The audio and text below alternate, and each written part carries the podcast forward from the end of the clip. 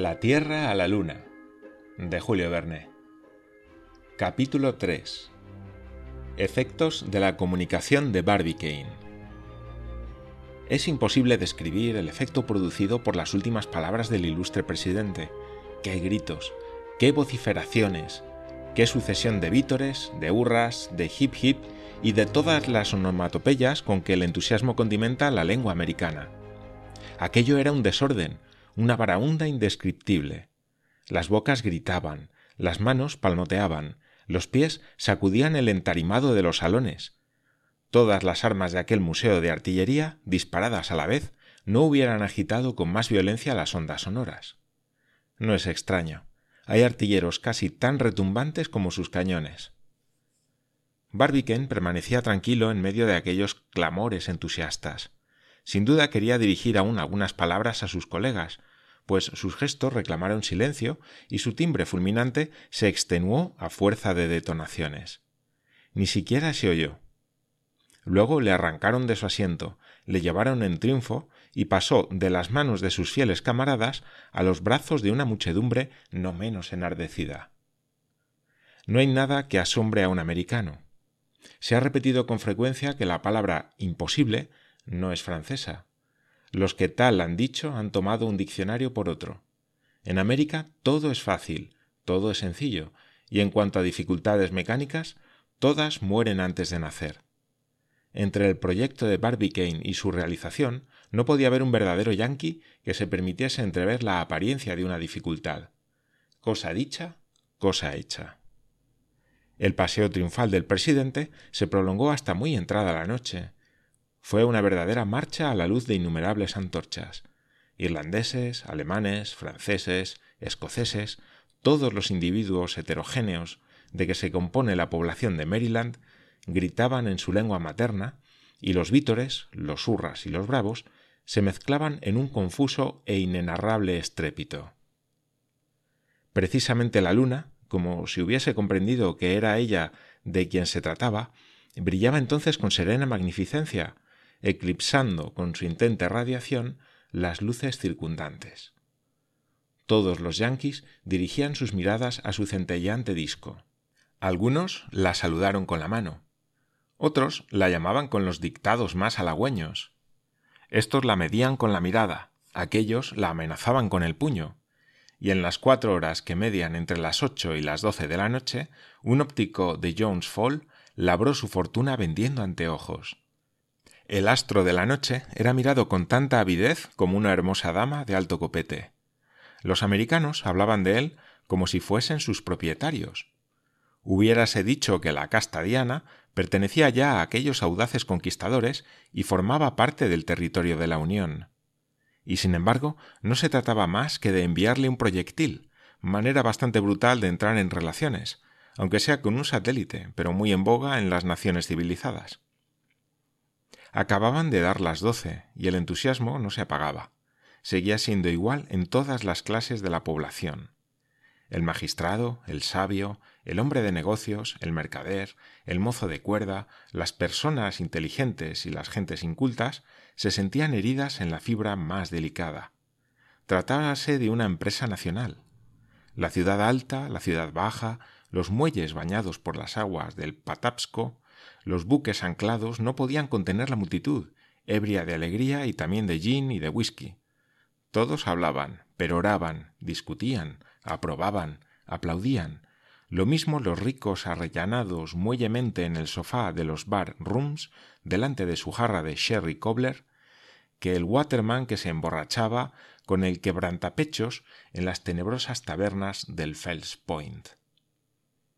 Sin embargo, a eso de las dos, la conmoción se calmó. El presidente Barbicane pudo volver a su casa estropeado, quebrantado, molido. Un Hércules no hubiera resistido un entusiasmo semejante. La multitud abandonó poco a poco plazas y calles. Los cuatro trenes de Ohio, de Susecana, de Filadelfia y de Washington, que convergen en Baltimore, arrojaron al público heterogéneo a los cuatro puntos cardinales de los Estados Unidos, y la ciudad adquirió una tranquilidad relativa.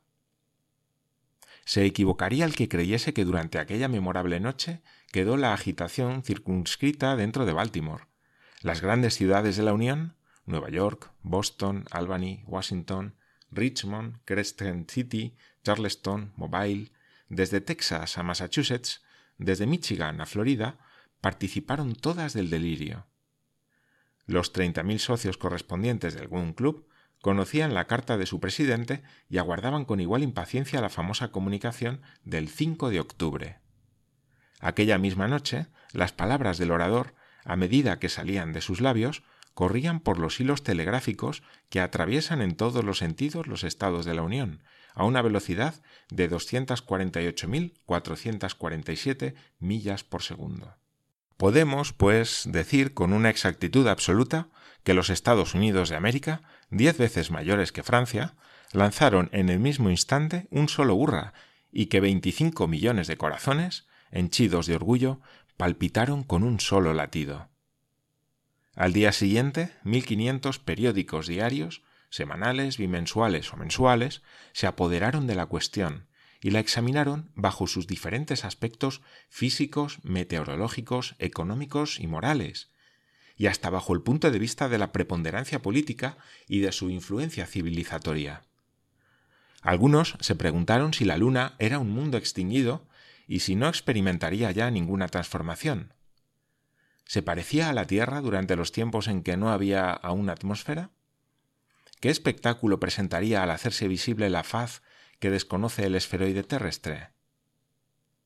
Aunque no se tratara más que de enviar una bala al astro de la noche, todos veían en este hecho el punto de partida de una serie de experimentos, todos esperaban que América penetraría los últimos secretos de aquel disco misterioso y algunos hablaban ya de las sensibles perturbaciones que acarrearía su conquista al equilibrio europeo. Discutido el proyecto, no hubo un solo periódico que pusiese su realización en duda. Las colecciones, los folletos, las gacetas, los boletines publicados por las sociedades científicas, literarias o religiosas hicieron resaltar sus ventajas, y la Sociedad de Historia Natural de Boston, la Sociedad Americana de Ciencias y Artes de Albany, la Sociedad de Geografía y Estadística de Nueva York, la Sociedad Filosófica Americana de Filadelfia, el Instituto Smithsonian de Washington enviaron mil cartas de felicitación a algún club, con ofrecimientos de apoyo y dinero. Nunca proposición alguna había obtenido tan numerosas adhesiones. No hubo ninguna inquietud, ninguna vacilación, ninguna duda. En cuanto a las chanzonetas, a las caricaturas, a las canciones burlescas que hubieran acogido en Europa y particularmente en Francia, la idea de enviar un proyectil a la Luna hubieran desacreditado al que los hubiese permitido, y todos los life preservers del mundo hubieran sido impotentes para librarse de la indignación general. Hay cosas de las que nadie suele reírse en el Nuevo Mundo. Impey Barbicane fue, desde aquel día, uno de los más grandes ciudadanos de los Estados Unidos, algo como si dijésemos el Washington de la ciencia, y un rasgo de los que muchos que pudiéramos citar bastará para demostrar a qué extremo llegó la idolatría que a todo un pueblo merecía un hombre. Algunos días después de la famosa sesión del Gun Club, el director de una compañía inglesa de cómicos anunció en el Teatro de Baltimore la representación de Mucho ruido y pocas nueces, comedia de Shakespeare.